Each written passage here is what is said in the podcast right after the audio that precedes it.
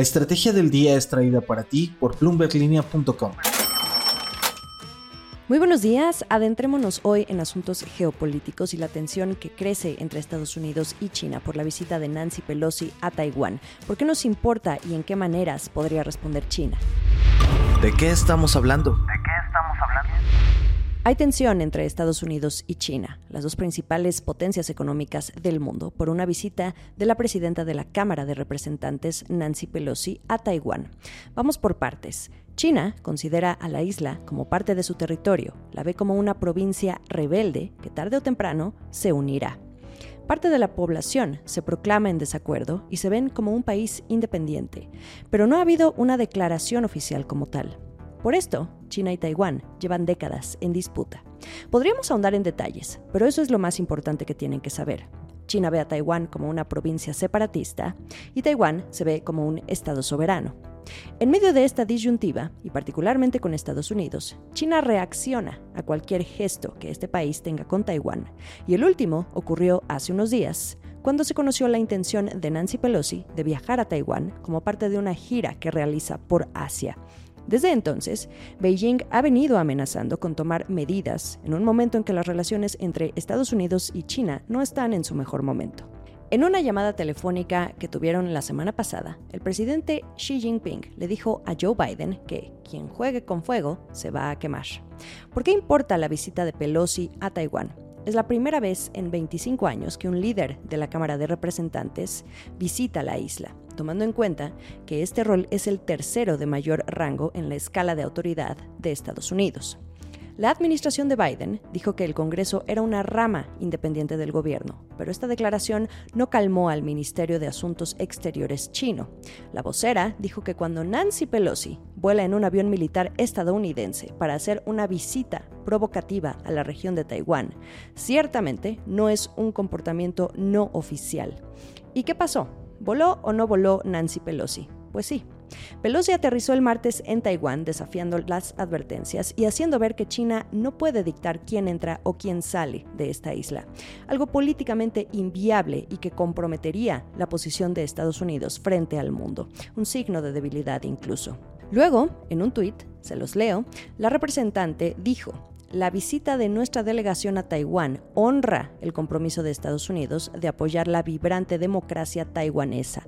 Nuestras conversaciones con los líderes de Taiwán reafirman nuestro apoyo a nuestro socio y promueve nuestros intereses compartidos, entre ellos avanzar con una región del Indo-Pacífico libre y abierta la solidaridad de Estados Unidos con las 23 millones de personas de Taiwán es más importante que nunca a medida que el mundo se enfrenta a una elección entre autocracia y democracia. Esas fueron las palabras de Pelosi a su llegada a Taiwán. Esto es el dato del día.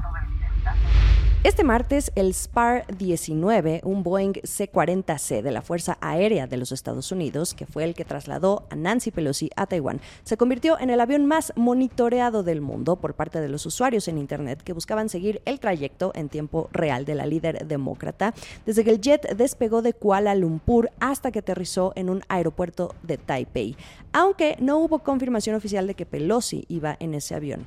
El martes, los 10 vuelos más seguidos del mundo se dirigían a Taiwán. También hubo otro avión altamente monitoreado, uno que iba de Yakarta a Taipei, de China Airlines, con casi 20.000 personas vigilando.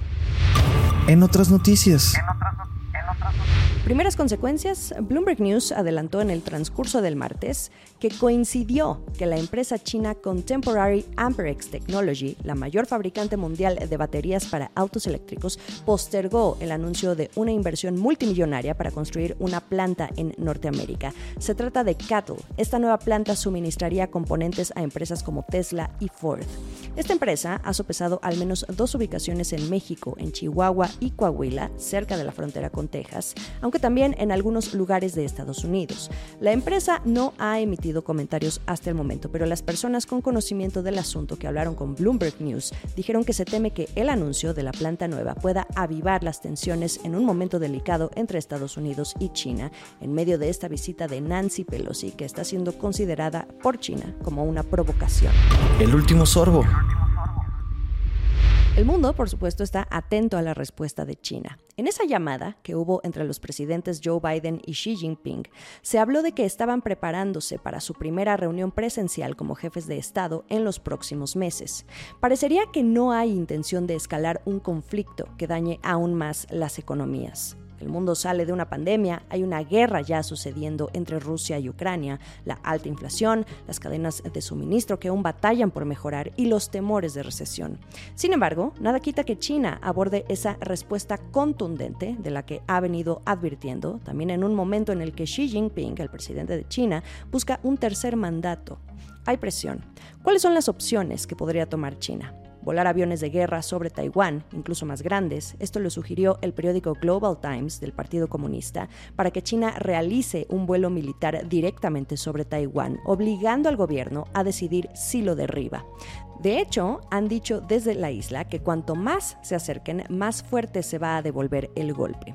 También que haya una prueba de misiles cerca de Taiwán. Por allá de 1995 ocurrió una de las respuestas más provocadoras de China a Estados Unidos cuando Pekín realizó pruebas después de que el presidente Bill Clinton decidiera permitir que el primer presidente de Taiwán, que fue elegido democráticamente, visitara Estados Unidos. También pudiera haber medidas económicas. China es el mayor socio comercial de Taiwán, pero aquí debiera haber cautela porque China también necesita de Taiwán, sobre todo cuando se trata de suministro de semiconductores por parte de la isla. Otra pudiera ser una protesta diplomática, por ejemplo, que el embajador de China en Estados Unidos se retire. Última y la menos probable, según Bloomberg, por las consecuencias que esto implicaría, que sería el tomar una de las islas periféricas en poder de Taiwán. Como decíamos, el mundo está atento. Los invito a seguir el desarrollo de esta historia a través de bloomberglinea.com y también de otros asuntos económicos a nivel mundial y local. Aquí, como siempre, les comparto la información más relevante que tienen que saber.